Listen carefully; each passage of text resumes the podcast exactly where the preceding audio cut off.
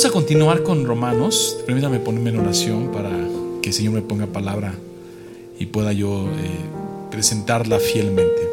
Señor, te damos gracias por este tiempo. Como cada ocho días, Señor, venimos con este anhelo de alabarte y parte de eso es prepararnos, alimentarnos en tu palabra. Permítenos, Señor, que tu Espíritu Santo que mora en nosotros pues, nos hable, Señor, a través de ella.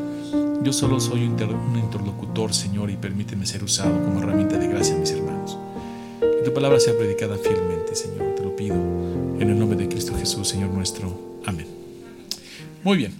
Vamos a, les invito a que abran sus Biblias en Romanos. Vamos a empezar ya con el capítulo 3. Pero déjenme hacer un paréntesis de cinco minutitos, porque se me había estado pasando con toda esta dinámica nueva, normalidad y todo, que tengo una audiencia de niños, tengo una audiencia infantil, y la verdad es que he sido poco sensible con ellos. Entonces, eh, permítanme en los primeros cinco minutos explicarle a mis hermanitos, porque tenemos varios acá, eh, familia Terán, está Vale, Ketsi, la familia Gutiérrez, y por acá está este Mao, pues necesitamos ser un poco sensibles con ellos, ¿no? Ahí atrás están este, eh, Shalom y Aranza, ¿sí? Entonces, déjenme cinco minutitos nada más eh, enseñarles, decirles qué vamos a hacer aquí. Miren, eh, hermanitos, ¿de qué estamos hablando aquí? Porque ustedes llegan el domingo y dicen, ay, ¿qué tanto dicen? ¿No?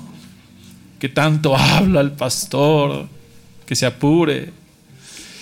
Bueno, ¿Qué estamos haciendo aquí, hermanitos? Estamos leyendo una carta, una carta que el apóstol Pablo escribió a una iglesia hace muchos años eh, en Roma, donde empezaba a formarse la iglesia, ¿no? Y esta carta va a mostrar la justicia de Dios. Dios es justo. Y como un ser justo, justísimo, eh, entonces nos va a través del apóstol Pablo a decir una cosa. Si te portas bien, te va a ir bien. Si te portas mal, te va a ir mal. Y si Él te castiga, ¿les ha pasado, hermanitos, que de repente lo mismo le dicen sus papás? ¿Qué le dicen sus papás? Si te portas bien, premios, ¿no? O a lo mejor no premios, pero pues todo, todo gira en su normalidad. Pero si te portas mal, ¿cómo les va? Disciplina, ¿no? Disciplina. No les quiero preguntar cómo los disciplina porque no quiero que aquí evidencien a sus papás, ¿verdad? y empecemos a enterar que alguien no usa la vara, sino la chancla o cosas así. Mejor no les pregunto. Pero, ¿se dan cuenta cómo les pasa eso, hermanitas? Hermanitos, ¿cómo? Bueno, aquí lo que estamos tratando es de como un Dios justo, también va a ser lo mismo. Pero hay una situación hermosa aquí. ¿No te ha pasado a ti, hermanito, que te quieres portar bien y no puedes? ¿Te pasa? Por ahí sí ya escuché que sí. Bueno, no podemos. Entonces tenemos que pedirle a Dios que nos ayude a hacerlo. Y Él tiene en su misericordia que lograrlo. Entonces en fe yo creo eso y entonces el Señor empieza a transformar mi vida y empieza a cambiarme. Y empiezo a lograrlo, porque de otra manera no lo puedo lograr. Porque la promesa de Dios aquí que vamos a, escuchar, a enseñarle hoy a los hermanos adultos es que Dios es justo. Si te portas mal, con justicia, te va a castigar. Si te portas bien, con justicia te va a bendecir. El asunto aquí es cómo lo vamos a lograr. Bueno, pidiéndole al Señor hacerlo. Así es. Entonces, hermanito, si tienes problemas con tu conducta, pídele al Señor. Esa es la fe y esa es la eh, de lo que estamos hablando.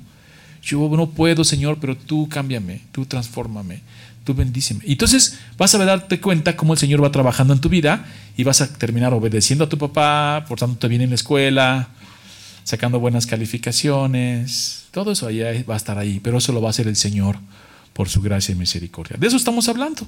Nada más que aquí estamos hablando de términos más, más este, específicos a los adultos sobre la justicia de Dios sobre los malvados. Por eso vas a escuchar en tus oídos ira, juicio, condenación, porque Dios es un Dios justo. Y todo el que castiga, nunca podemos decir que fue injusto, sino le pagó a cada quien conforme a qué?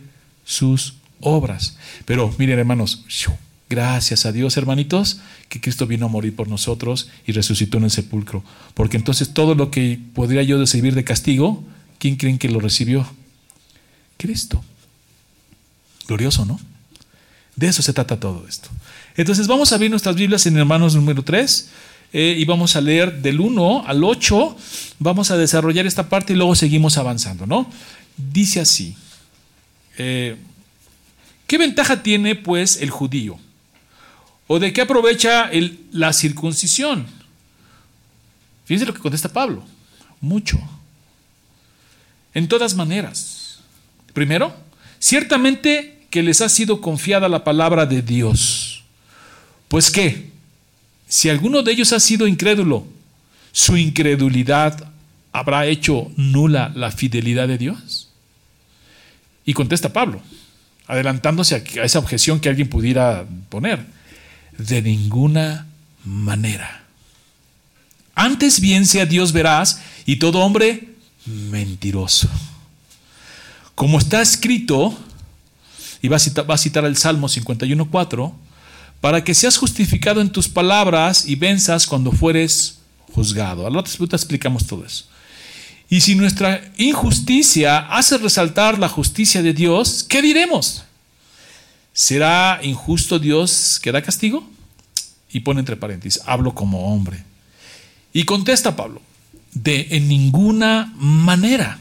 De otro modo, ¿cómo juzgaría Dios al mundo? Pero si por mi mentira la verdad de Dios abundó para su gloria, ¿por qué aún soy juzgado como pecador?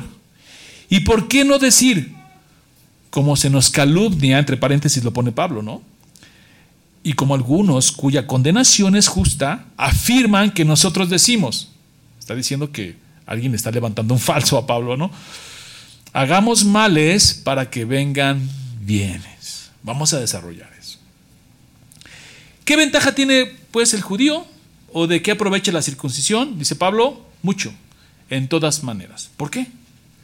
Porque ciertamente que se les ha sido confiada la palabra de Dios a ellos. Y Pablo más adelante, vamos al capítulo 9, por favor, versículo 4 y 5 de la misma carta, va a abundar un poquito más sobre ese tema, sobre lo mismo que viene diciendo en el capítulo 3, lo vuelve a tomar y lo desarrolla un poquito más. Y dice así, ¿qué son los israelitas de los cuales son los... Eh, eh, la adopción, la gloria, el pacto, la promulgación de la ley, el culto y las promesas. De quienes son los patriarcas y de los cuales según la carne vino Cristo, el cual es Dios sobre todas las cosas, bendito por los siglos de los siglos. Y también dice algo parecido, dice, no que la palabra de Dios haya fallado, porque no todos los que descienden de Israel son israelitas. Bueno, ahí abunda un poquito más diciendo, si hay una ventaja, si hay una bendición, porque es el pueblo que Dios escogió, la nación que Dios escogió para que Cristo viniera. Qué bendición, ¿no? Si los escogió, dice, si hay una ventaja, que ellos hayan sido escogidos. Y vemos dentro de esta palabra, como venimos estudiando la carta, yo no me quiero regresar a la carta porque si no, no voy a avanzar, ¿no? Ya recuerden que ya están los sermones allá arriba, si no los escuchaste puedes ir a ellos y, siguiendo el hilo, ¿no? Está, recuerden, dos audiencias, se dirige a una y se dirige a otra. Se dirige a los que no son judíos y se dirige a los judíos cristianos. Hablando con ellos dos. Entonces ya aquí en el capítulo 3, ya en el 2 les fue durísimo. ¿Se acuerdan que les dijo a los judíos? Tú que juzgas, tú que enseñas, no te enseñas a ti mismo y les da con todo. Ya les había dado a los gentiles con todo desde el primer capítulo donde les dice toda su perversidad y dice, ay, no tienes justificación que digas que no tienes la ley, porque eres en ley en sí mismo, porque la ley de Dios fue grabada en tu corazón. ¿Se acuerdan de todo eso? Y luego el judío, pues que pueda decir, ah, yo no soy como este. Gracias al Señor, yo soy judío y vengo con una herencia, un legado, no sirve de nada. Pero dice, pero entonces, ¿qué ventaja hay? Dice, mucha. Hay mucha ventaja, dice Pablo. ¿Qué, nos muestra Pablo tanto en el capítulo 3 como en el capítulo 9? Que está hablando precisamente de, este, de esta nación eh, judía, de la cual es parte, ¿no? Bueno, vemos una gran carga que Pablo tiene por sus compatriotas. Pablo reconoce el privilegio que es ser el conducto que Dios usó para enviar a nuestro Salvador, a su Hijo Cristo. Y lo reconoce, dice, hay bendición, claro, no es porque sí, tiene cosas buenas. Y para que lo entendamos más, quiero hacer una semejanza, ¿no? Y ya la habíamos hecho la semana pasada con la familia eh, cristiana. Y uno podría decir, bueno, ¿qué ventaja tiene eh, nacer en una familia cristiana? Como el judío nacía con toda esta herencia, ¿no? Eh, uno podría decir, sobre todo los que somos segunda, tercera, cuarta generación en Cristo, ¿qué, ¿qué ventaja tendría, hermano? Una de las bendiciones es que generación tras generación el nombre de Dios es exaltado en la familia. Sí recordamos que el Evangelio llegó por los judíos, y, pero ¿quiénes se convirtieron en el principio de todo esto? Judíos. O sea, el Evangelio empieza por los judíos y terminan y empieza a extenderse el reino de Dios y su justicia a través de quiénes? Pues de los judíos. Si vemos el libro de Hechos, empieza a predicar Pedro a judíos, se derrama el Espíritu Santo en la fiesta que tienen por el Pentecostés, empiezan a hablar lenguas, empiezan a entender idiomas, para no perdernos ahí, y se empieza a extender el reino de Dios a través, y se convierten por miles. Entonces, ¿qué ventaja tiene? Mucha. ¿Qué bendición es? Muchísima. Ahora, haciendo una comparación con una familia cristiana, tú que estás hoy aquí, hermano, tú que puedes decir, ay, gracias a Dios ya llegué a los pies de Cristo, y algunos he escuchado que dicen, me hubiera encantado haber sido educado, haber crecido en este fundamento desde niño, porque es hermoso. Los que hemos crecido desde niños en escuelas bíblicas de vacaciones, en campamentos, escuela dominical, la comunión de los santos, tú no puedes decir, ¿qué ventaja tiene haber nacido en un lugar cristiano? Mucha, muchísima. Y que en tu, en tu familia, por generación tras generación, se clame el nombre de Dios, y que de ahí parta a que te sientas a la mesa y muchas de las costumbres o muchas de las cosas que no agradan a Dios en tu casa no las ves. Yo no recuerdo haber escuchado a mi papá decir una grosería, no la recuerdo.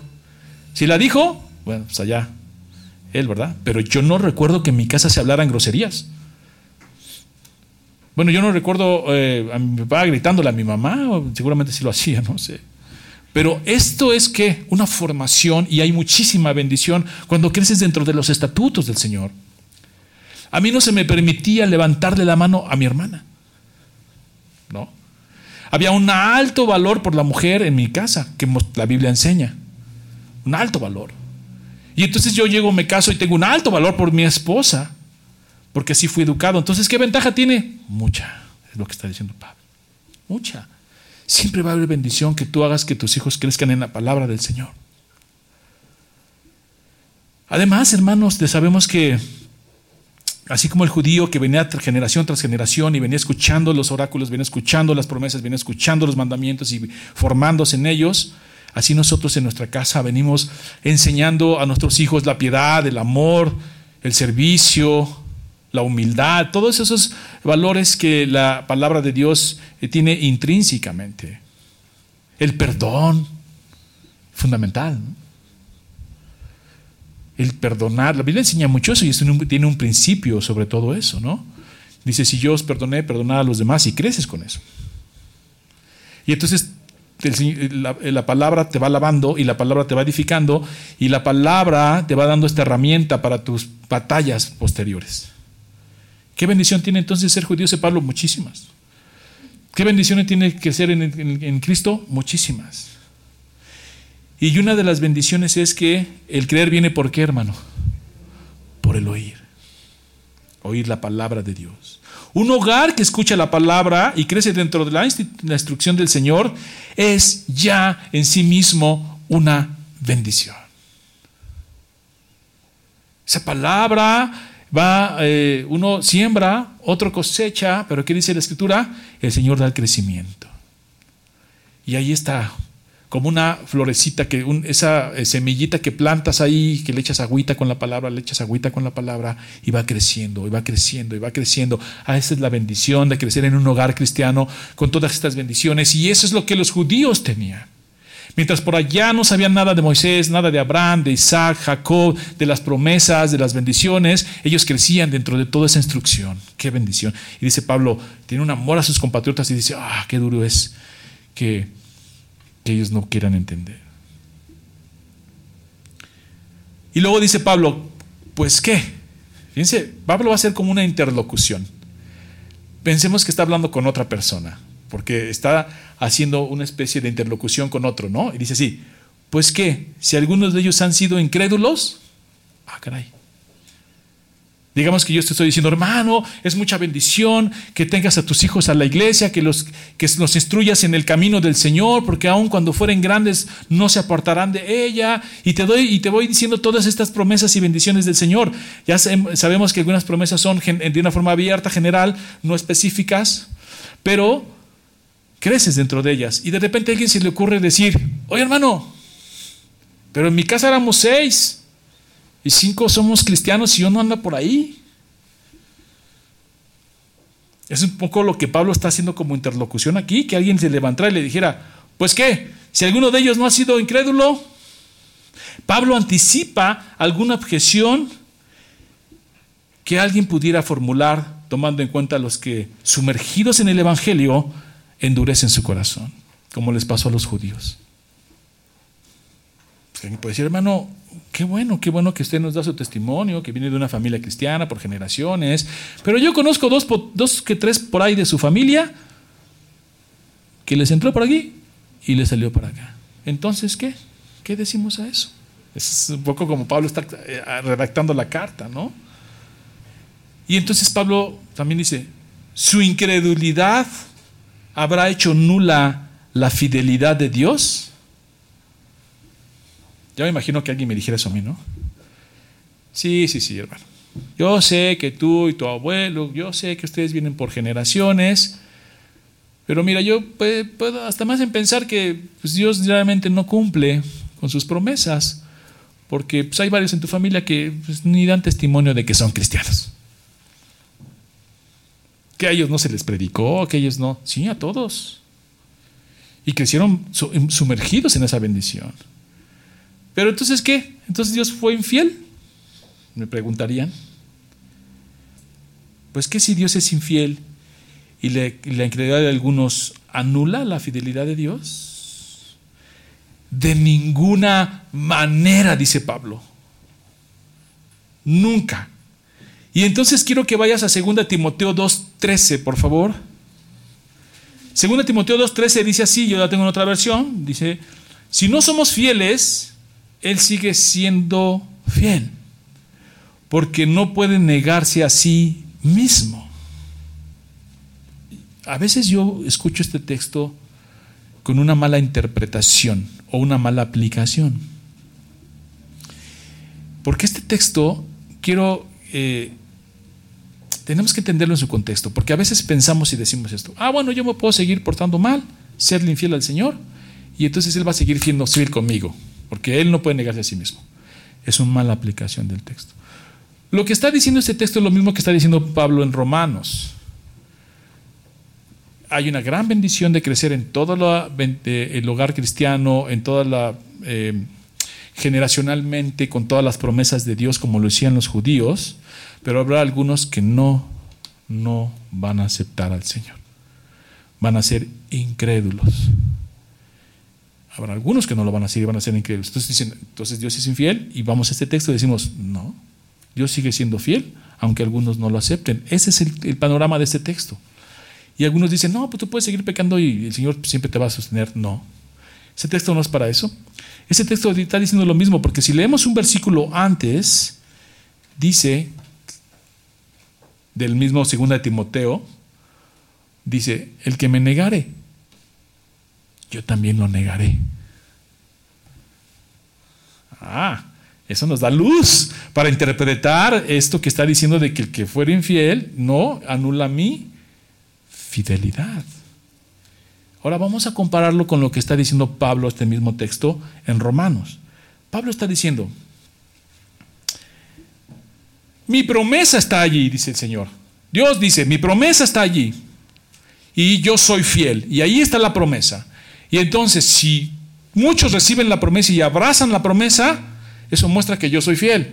Pero si algunos no abrazan la promesa, yo no levanto mi promesa. Mi promesa sigue ahí. Eh, Dios no es como nosotros, que de repente ya no nos gustó y recogemos nuestras canicas y nos vamos. Por supuesto que no. El Señor dice, bendición para los que creen y maldición para los que no creen, y a los dos les es fiel. Pero lo que quiere decir aquí Pablo con este texto de decir que entonces, ¿por qué unos no creyeron? Si en mi casa somos, somos seis, cinco creyeron, uno no, ¿Dios es infiel? No, la promesa sigue ahí. sigue siendo fiel. No porque uno no creyó, él dijo, pues ya, vámonos, se acabó. Olvídense de todo. No, ahí está la promesa, sigue siendo fiel. A eso se refiere. Ahora, ¿cuál es la promesa? No dice, porque no me avergüenzo en Romanos 1.16, ahí vamos a ver para entender todo el contexto. Porque no me avergüenzo del Evangelio, porque es poder de Dios, ¿para qué, hermanos? Para salvación. ¿A quién? A todo aquel que cree, tanto al judío primeramente y tanto al griego, que somos todos los que no somos judíos. Si uno no cree, ¿esta promesa se anula? No. Ese es el contexto del texto. La promesa es la salvación para los que no creen. Eso no anula la incredulidad de los que no creen. De hecho, Dios es fiel también con los que no creen. Porque a ellos les promete que dolor, angustia y tribulación. Ahí está la otra promesa en negativo. Dice en Romanos 2, 6 al 10. ¿Se dan cuenta? Estamos viendo la misma carta. Para entender el capítulo 3, vamos a tomar del 1 y ahorita vamos a tomar del 2. Dice así, el cual pagará a cada uno conforme a sus obras. Vida eterna a los que, perseverando en bien hacer, buscan gloria y honra e inmortalidad. Ahí está la promesa. Y ahí va la promesa en negativo. Pero ira y enojo a los que son contenciosos y no obedecen a la verdad, sino que obedecen a la injusticia, tribulación y angustia sobre todo ser humano que hace lo malo. Y esto incluye al judío primeramente y también al griego, que es todos los que no somos judíos. Pero gloria y honra y paz a todo aquel que hace lo bueno, al judío primeramente y también al... Bueno, ahí está. Si alguien viene y me dice, oye, pues sí, yo sé que ustedes son varias generaciones, pero yo veo por ahí que no son cristianos. Pues qué, entonces Dios no fue fiel. No, sí es súper fiel. Porque Él promete que a los que creen, bendición, y a los que no, maldición. ¿Y qué crees? Que a los dos les va a cumplir. Pero no porque Él no haya creído, ya nos levantó la canasta a nosotros, ya nos quitó la promesa. No, ahí sigue. ¿Se dan cuenta cómo el contexto de lo que está diciendo Pablo en este sentido? Cuando habla. Dice, ¿qué ventaja tiene? Voy a leer un poquito más. ¿Tiene pues el judío? ¿O de qué aprovecha la discusión? Mucho, en todas maneras. Primero, ciertamente, que les ha sido confiada la palabra de Dios. Amén. Pues que si alguno de ellos, ¿qué? Pues si alguno de ellos ha sido incrédulo, su incredulidad habrá hecho nula la fidelidad de Dios. No. Y luego dice, de ninguna manera, antes bien sea Dios, verás. Y todo hombre mentiroso, como está escrito para que seas justificado en tus palabras y venzas cuando fueres juzgado. El Salmo afirma que si Dios fuera sometido a juicio, sería evidentemente que Él tiene la razón. Eso es lo que dice el Salmo. Por eso cita aquí, como está escrito, pues que seas justificado en tus palabras y venzas cuando fueres juzgado. Si ahorita dijéramos, Señor, ¿por qué a él le, tocó condenación y a mí salvación? ¿No te habrás equivocado? Y lo ponemos a juicio al Señor, dice el Salmo. Terminaríamos diciendo que Dios tiene la razón. Antes bien sea veraz y todo hombre mentiroso. Porque ya leímos anteriormente que su juicio es según qué? Verdad. Dios no se equivoca. Y luego fíjense lo que dice en el 5. Vamos a leer del 5 al 8 porque es la misma idea. Dice así, y si nuestra injusticia hace resaltar la justicia de Dios, recuerden que Pablo está haciendo una interlocución, como que se pregunta y se contesta, ¿no? ¿Qué diremos? ¿Será injusto Dios que da castigo? Hablo como hombre. Y contesta, de ninguna manera, rotundo. De otro modo, ¿cómo juzgaría Dios al mundo? Pues no se podría, porque si Dios es injusto, ¿cómo va a juzgar? Pero si por mi mentira la verdad de Dios abundó para su gloria, ¿por qué aún soy juzgado como pecador?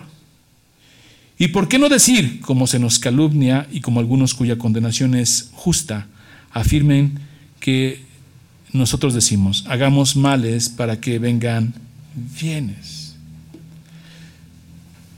Pablo presenta los argumentos que algunos dicen que enseña como una manera de justificar lo malo, una mala doctrina o una distorsión de la misma. ¿Nunca les ha pasado eso? ¿Que te citan? A mí me ha pasado seguido. Ah, como el pastor dijo, y tú dices, agárrate, ¿no? Vamos a ver qué dije, ¿no? Y dicen otra cosa. Y lo afirman, ¿no? Dices, no, no, hermano, yo no dije eso. Yo no enseño eso. Pablo está haciendo un poco lo mismo, diciendo, a ver, como algunos afirman que enseñamos, dice, y esos tienen su propia condenación, que hagamos el mal para que vengan los bienes. Entonces, lo que está diciendo en esta parte de la escritura es esto. Lo voy a hacer de una manera, si Dios me lo permite, muy sencilla. Eh, dice así. Y si nuestra justicia hace resaltar la injusticia, hace resaltar la justicia de Dios, y alguien pregunta, ¿será injusto Dios que da castigo? Y uno dice, ¿qué, ¿qué está diciendo? Dice Pablo, no. Pero si mi mentira, pero si por mi mentira la verdad de Dios abundó para su gloria, ¿por qué aún soy juzgado como pecador? Bueno, ¿y por qué no decir hagamos males para que vengan bienes? En otra parte de la escritura dice, donde hay pecado, ¿qué dice? Sobreabundó la gracia. Y alguien puede decir, ah, pues entonces para que haya mucha gracia, vamos a portarnos mal y que el Señor derrame su gracia aquí. Es un poco en ese sentido lo que está diciendo Pablo. Entonces en el 5 un poco dice esto. Imaginemos, y déjeme ponerme el ejemplo para que nadie sienta aludido, imaginemos que yo, mi hija me dice, eh, oye, pa, déjame ir a, déjame a una fiesta, ¿no? Una reunión. Ok, pero te quiero aquí a las 8 de la noche. Y da la una de la mañana y no llega. Entonces me alisto todo, salgo a buscarla. Ya desobedeció, ya merece castigo por su injusticia. Y entonces, cuando yo la castigo, dice el 5, resalta mi justicia, resalta mi disciplina. Y algunos dirán, Oh, muy bien, qué buen testimonio, pastor, porque habla de disciplina. Y entonces ella diría, oye, pues si yo lo que hice fue mi mal, hizo hacerte ver bien, pues ¿por qué me castigas entonces, no? Sea, no me hubieras pegado, ya no me hubieras, ya nada más que una regañada, pues ya, ya, ya te ayudé a que te vieras bien, es un poco lo que está diciendo aquí. Dice Pablo, ¿será injusto si Dios castiga? No. ¿no? importa que, que, tu mala acción haya. ¿Hay escuchado eso que dice que no hay nada, ¿qué? No hay nada bueno que venga de malo, no hay, no hay, no no hay mal que por bien no venga. Una cosa así extraña que dicen, que habla de todas estas cosas. No, no, no, a ver. Lo malo es malo y lo bueno es bueno. Y si tú te portaste mal, castigo. Y si eso hizo que resaltara la justicia de Dios, el castigo fue, fue merecido. Un poco en la iglesia, ¿no? En la iglesia hay disciplina. En la iglesia dicen, ok, el hermano está en disciplina, vamos a disciplinarlos. Y entonces la iglesia dice, ah, ahí sí hay disciplina, ahí sí está el Espíritu Santo gobernando, ahí sí hay, gloria a Dios. Pero eso no anula tu castigo, mi hermano. Porque ahora resulta que gracias porque eres malo, porque nos hiciste ver buenos, ¿no? No. Y dice Pablo de ninguna manera.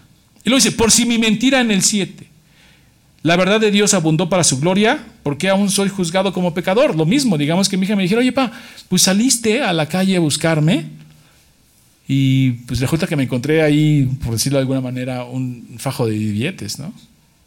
Entonces llego, la encuentro a la una de la mañana, fuera de disciplina y todo, y le digo, a ver, ¿qué te pasa, no? Y me dice, oye, ¿qué traes en la mano? Pues nos acabamos de encontrar este, un fajito de billetes. Ahí está, ahí está, pues salió bueno, ¿no? sea, estuvo bien que me llegara tarde, porque si no, no hubiera salido a, buscar, a buscarme y no te hubieras encontrado ese dinero. ¿Por qué has de castigarme? Al contrario. Ah, entonces salte todos los días a la de la mañana a ver si todos los días nos bendice con dinero, ¿no? Es un poco lo que está diciendo aquí. Pero si por mi mentira la verdad de Dios abundó para su gloria, ¿por qué aún soy juzgado como pecador? Pues porque eres pecador. Y porque tu pecado aún de ahí Dios salga, saque bendición, tú sigues siendo pecador y mereces el castigo. Sí, hermano, no se enoje tanto porque, pues mira, al final salió algo bueno. ¿Y eso qué? ¿Eso te anula el castigo? ¿Te anula la disciplina? No. Pasó esto, pero resultó en, en, bendición, en crecimiento, resultó en edificación, en avivamiento. Sí, pero eso no te anula tu pecado, ni, tu, castigo. Eso es lo que está diciendo Pablo. Pues sí, deja de ser juzgado, porque aún soy juzgado como pecador. Y luego dice, ¿por qué no decir cómo se nos calumnia y como algunos cuya condenación es justa y afirma que nosotros decimos. Y miren, hagan males para que vengan bienes. Pues no, Pablo nunca iba a enseñar eso. Y a veces a nosotros, en nuestra doctrina reformada, se nos llega a calumniar. ¿Cómo, pastor? Sí. Cuando nosotros enseñamos la doctrina de la perseverancia de los santos, que de otra manera dicha, que crea mucha confusión, es que la salvación no se pierde, algunos nos calumnian y nos dicen, no, bueno, es que si tú enseñas eso, estás diciendo que pueden pecar. No, de ninguna, diríamos como Pablo, no, de ninguna manera, porque Romanos 6 dice perfectamente que si tú has muerto al pecado, ya no vives en el pecado y no reina el pecado en ti y entonces ya no pecas. Entonces, ¿de qué hablas? Pero a veces se nos calumnia cuando enseñamos esa doctrina. Decimos, es que si enseñas así es como si le dieras permiso de pecar porque al fin no va a perder la salvación. Por eso el mejor término es la perseverancia de los santos, para evitar ese tipo de confusiones. Pero nosotros no enseñamos eso, ¿eh? Cuando nosotros hablamos de que la salvación no se pierde, no estamos diciendo que puedes ser lo que quieras y no la vas a perder. No estamos diciendo que cuando la salvación no se pierde porque la sustenta Cristo y Cristo que la sustenta te transforma, te cambia, te regenera, te hace todo un cambio en ti y no eres muerto al pecado y ahora ya vives en Cristo. Y entonces ya el pecado no reina en ti ni te domina. Muy diferente, ¿no? Y es lo que está diciendo aquí Pablo. Ahora, eh, Luego dice Pablo, en el 6, en el 9, perdón. ¿Qué pues? ¿Somos nosotros mejores que ellos? En ninguna manera, pues ya hemos acusado a judíos y a gentiles que todos están bajo qué? Pecado. Entonces parece, parece ser que de repente cuando lees la carta te trae Pablo de un lado a otro, ¿no? A ver, Pablo, ya no entendí. ¿Cómo son? ¿Si aprovecha o no aprovecha? ¿Son mejores o no son mejores? Bueno, son dos términos diferentes. Si aprovecha, sí, por todo lo que ya explicamos. ¿Somos mejores? No porque todos somos pecadores. Y quiero que vayamos a una cita bíblica que nos va a ayudar, que es eh, Lucas 18, del 9 al 14. Y este ejemplo bíblico nos va a ayudar a entender todo lo que viene diciendo Pablo aquí. Recuerden que está hablando con judíos. Y entonces el judío le dice, qué bueno que a través de ti vino Cristo, a través de esta nación. Y el judío le dice, qué bueno que ahí está creciste bajo los oráculos, como nos dirá hoy a los cristianos generacionales. Qué bueno, qué bueno, hay bendición, hay bendición. Pero nunca pienses que eres mejor que el otro. Eso es lo que está diciendo. Lucas 18, del versículo 9 al 14. Y lo voy a leer, dice así. A unos que confiaban en sí mismos como justos y menospreciaban a los otros, dijo también esta parábola. Dos hombres subieron al templo a orar uno era fariseo, que ya sabemos que es la secta eh, eh, religiosa de la época de Jesús con la que más peleó. Y el otro era publicano. El fariseo, puesto en pie, oraba consigo mismo de esta manera. Dios, te doy gracias porque no soy como los otros hombres, ladrones, injustos, adúlteros, ni aun como este publicano. Ayuno dos veces a la semana, doy diezmo de todo lo que gano, mas el publicano está estando lejos, no quería ni aún alzar los ojos al cielo, sino que se golpeaba el pecho diciendo, Dios, se propicio a mí, pecador. Dice Jesús, os digo que éste descendió a su casa justificado antes que el otro, porque cualquiera que se enaltece será humillado y el que se humilla será enaltecido. Eso es lo que le está diciendo Pablo en la carta a los romanos a los judíos. No eres mejor. Si hay bendición, si hay mucha gracia derramada en lo que será un hogar cristiano, pero todos partimos del punto de? Que todos somos pecadores. La bendición es que estás cerca de la gracia de Dios y escuchándola y llenándote y rociándote de ella para que un día el Señor con su poder te transforme. Pero en cuanto a calidad delante de Dios, nadie es mejor que nadie. Y aguas porque nos puede pasar, ¿no? Y luego también, digo, hablando ya de la calumnia, a veces también nos calumnian a nosotros que nos venimos a reunir, porque piensan que venimos aquí a reunirnos y ya nos sentimos más que los demás. No, hermanos. Venimos aquí a reunirnos y, y gozarnos en el Señor porque primeramente reconocemos este principio, que somos qué? Pecadores y que por nuestros méritos no podemos ser justificados salvos de la ira de Dios. Y entonces venimos con un anhelo y una fe sabiendo que esto es posible por Cristo Jesús muriendo en la cruz y resucitando por mí. Y vengo aquí todo el tiempo que peco, ¿a qué? A declarar mi pecado, a ponerme a cuentas con el Señor. Y luego no más viniendo aquí desde mi casa a la hora que oro y, el Espíritu Santo me, me, eh, contrista por el pecado. Entonces no es que nos sintamos mejores, ay mira, al contrario, nosotros podemos ver que, ya nos sacamos esa bigota que teníamos, éramos borrachos, pendencieros, jugadores, etcétera, y nos sacamos esa bigota y nos dolió muchísimo, destrozó algunos hogares, destrozó algunas relaciones, hizo mucho daño a mi esposa, hizo mucho daño a mis hijos, ya me saqué esa viga, encuentro la gracia de Dios y lo que yo veo en otra persona es esa viga que él que tiene que yo tenía y lo que lo veo que es con misericordia. ¿Y es por pues porque todos somos pecadores y somos, somos justificados, ellos no. Pero hoy nosotros reconocemos eso y le damos gloria a Dios. Pero lo veo con misericordia. Porque si empiezo a decir, ay, míralos, ¿no? Lo que tengo que decir es, Señor, ten compasión de ellos como la tuviste de mí. Están muertos en sus delitos y pecados como yo estaba muerto en mis delitos y pecados. Ten misericordia de ellos. Pero si empezamos a ser legalistas como los judíos y decir, ah, porque sigo la ley, porque tengo la ley, porque vengo de familia cristiana, porque mi abuelo era esto, era el otro, porque yo es, eh, entonces yo soy mejor que él, de ninguna manera. Dice Pablo, ya hemos acusado tanto a judíos como a gentiles. Todos son pecadores. Y fíjense lo que sigue diciendo. Como está escrito, no hay justo ni aún uno ni aún uno hay un justo. El único justo murió en la cruz por ti y por mí. El injusto por los injustos. Yo tengo que partir del reconocimiento de mi pecado, de la condición que tengo en el Señor y de ahí ver la cruz. Y se vuelve algo glorioso. Pero nunca pensar que yo soy más que otro. Es más, hay un, hay un problema a veces en la iglesia que se da mucho, porque tendemos a ser como estas, es una tendencia, ¿cómo se puede decir? Pecaminosa sí, natural también, por nuestra condición caída, pero que pues con un poquito de palabra de Dios pues, va uno quitando eso, ¿no? A veces uno piensa que el pastor, hacen estos bloques, ¿no? De, pastor ore por mí, como si el pastor estuviera dos escalones más cerca que el Señor, ¿no? Ah, mi abuelo era pastor, entonces yo estoy más cerca del cielo que tú, no estás igual. Estamos iguales, hermanos. Tengo un ministerio diferente al de ustedes. Pero delante del Señor, Él pagó la misma sangre por ti que por mí. Ni más, ni menos. Y soy justificado de la misma manera que tú eres justificado por fe, porque yo no tengo ni un mérito. Y que el Señor me ha puesto, me ha puesto a servirle, sí, gloria a Dios. Y mientras más sirves, más lo glorificas. Amén.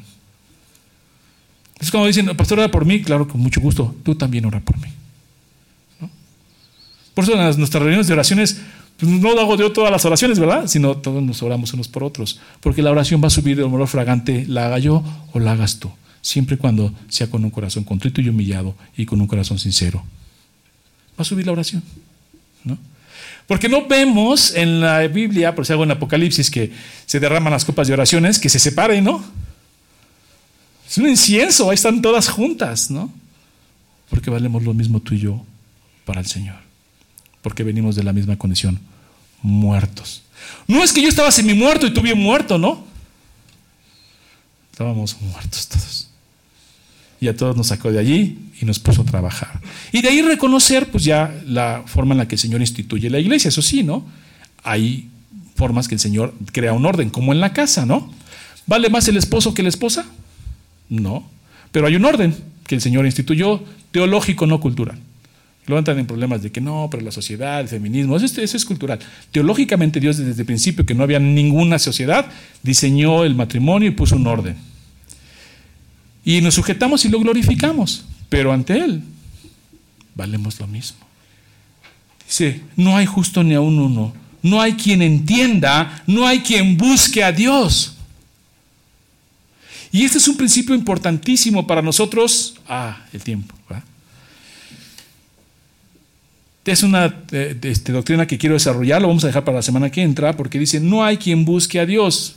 Mucha gente puede decir, bueno, es que, pues ¿por qué eh, hay gente que buscó a Dios y lo que recibió fue condenación. Aquí dice que nadie lo busca. Es más, lo rechazan.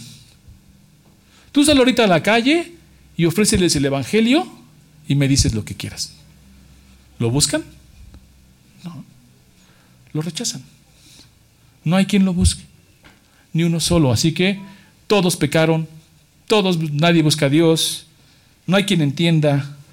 Todos se desviaron a una y se hicieron inútiles. No hay quien haga lo bueno. No hay ni siquiera uno. Yo te digo una cosa, ¿sabes por qué estás tú aquí? Porque Dios te trajo. Porque si dependiera de ti, no lo, no lo buscarías. Y si tuvieras dinero, no te veríamos en 10 años. Estarías viajando, haciendo, deshaciendo por ahí. Pero cuando el Señor pone en tu corazón y te renueva, de forma natural lo buscas. Tu nueva naturaleza anhela al Señor. Pero antes de eso, la escritura es muy clara. No hay justo ni uno, ni un uno, y nadie busca a Dios. Lo rechazan. Y no trata de conocimiento, ¿eh? porque los demonios tienen conocimiento más que tú y que yo. ¿Y qué hacen ellos? Lo rechazan. Se trata de algo en el corazón internamente que Dios hace en ti, por su gracia y su misericordia por la justificación de la fe. Él hace la obra. Ya iremos explicando todas esas doctrinas, pero nada más quiero meterme aquí en esta que dice, no hay justo ni a un uno, no hay quien entienda y no hay quien busque a Dios. Y alguien podrá decir, ya los escucho diciendo, no entiendo, es injusto Dios, porque entonces los que lo buscaron no lo aceptó. No, no lo buscaron. Tenemos varios ejemplos. Simón el, el Simón el mago, ¿han escuchado esa historia? que llegan a predicar y empieza a predicar, este, y entonces se convierte, anda con los apóstoles, pero de repente le dice a Pedro, oye, pues, ¿cuánto quieres por ese don del Espíritu, no? Para sanar. Ya bautizado, ¿y qué le dice Pedro? No, estás en condenación, hermano, arrepiéntete. O los que dice Jesús que en, el último día le dirán, Señor, Señor, en tu nombre echamos demonios, hicimos milagros. Y el Señor dice, nunca os conocí. Porque ¿qué hay atrás de esa búsqueda? Orgullo, ego, vanagloria, intención propia. Aquí, hoy, podría haber alguien así. Alguien podríamos estar aquí levantando las manos, cantando al Señor, haciendo oración, pero lo que buscas es mérito porque siempre ese dato me gusta, porque dicen estos que, Señor, Señor, en tu nombre hicimos qué? Milagros. ¿Y qué más? Expulsamos demonios. Hoy hay mucho de eso. Hoy tú ves a, vete a YouTube, ve predicaciones de... Por eso es peligroso estar ministrándote por, por internet, porque puedes ver muchas cosas feas. Y es milagreros, o sea, sanan según sanan, según hacen milagros, expulsan demonios, pero no se les ve por allí yendo a la sierra a entregar este, despensa, a lavar pies, a ayudar a los humildes. No, ¿cómo crees? Porque no se les oye decir, Señor, Señor, en tu nombre le dimos alimento al pobre, en tu nombre ayudamos a la viuda, en tu nombre esparcimos el Evangelio y en tu nombre lavamos pies a muchísimos. Dicen, no, hicimos cosas que, ¿quién no quiere pararse aquí y hacer un milagro? ¿Quién no quiere pararse aquí y expulsar a un demonio? Oh, el pastor tiene poder, tiene autoridad, ahí sí está el Espíritu. Ese es el tipo de bosquejo de los que dice el Señor, nadie lo busca. Estos que dicen que lo buscan realmente tienen en su corazón otra intención. ¿Cuántos no llegan a la iglesia buscando un club? Que si está bonito, que si está agradable, que si qué tipo de perfil tenemos, etcétera. Aquí, aquí sí soy, dice, no, aquí sí me siento en mi ámbito, en mi código postal, ¿no? Señor, Señor, en tu nombre iba los domingos a la iglesia. De eso está hablando. Y no va a decir, nadie busca a Dios. Y entonces los que sí te buscan, Señor, ah, esa es otra doctrina. La doctrina de la regeneración. El Señor cambia tu naturaleza y entonces lo buscas. Pero antes de eso, la, la palabra es muy clara. Nadie.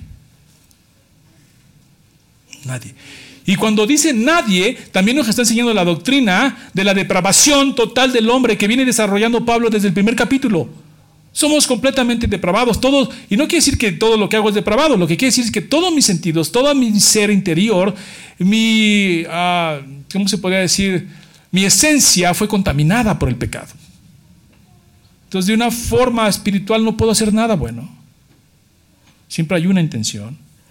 Pero era muy bueno, no le hacía daño a nadie. Bueno, por fuera, pero por su interior era, era como un sepulcro blanqueado, les dice Jesús a los fariseos, ¿no? Sepulcros blanqueados. Por fuera se ve muy bien, pero por dentro están llenos de pudredumbre.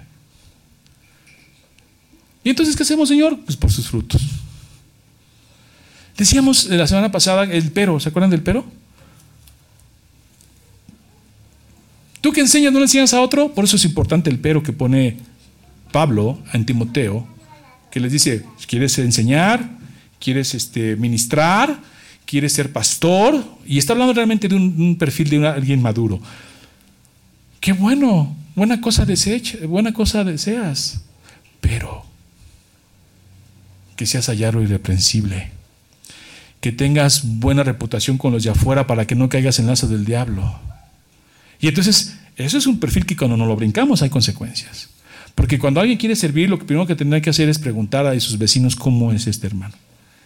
Y tendrán que hacerlo conmigo. ¿No? Será 12 de diciembre, número 126. Agarren orilla. Y si soy hallado irreprensible, me tengo que bajar, porque no cumplo el requisito. La comunión de los santos, mi esposa, mis hijas, cómo las trato, como hermano, se tiene que bajar porque no cumple el requisito. Eso es el filtro que el Señor pone para ver realmente lo que estamos haciendo aquí. Y por eso les dice, entiendan una cosa, nadie busca a Dios.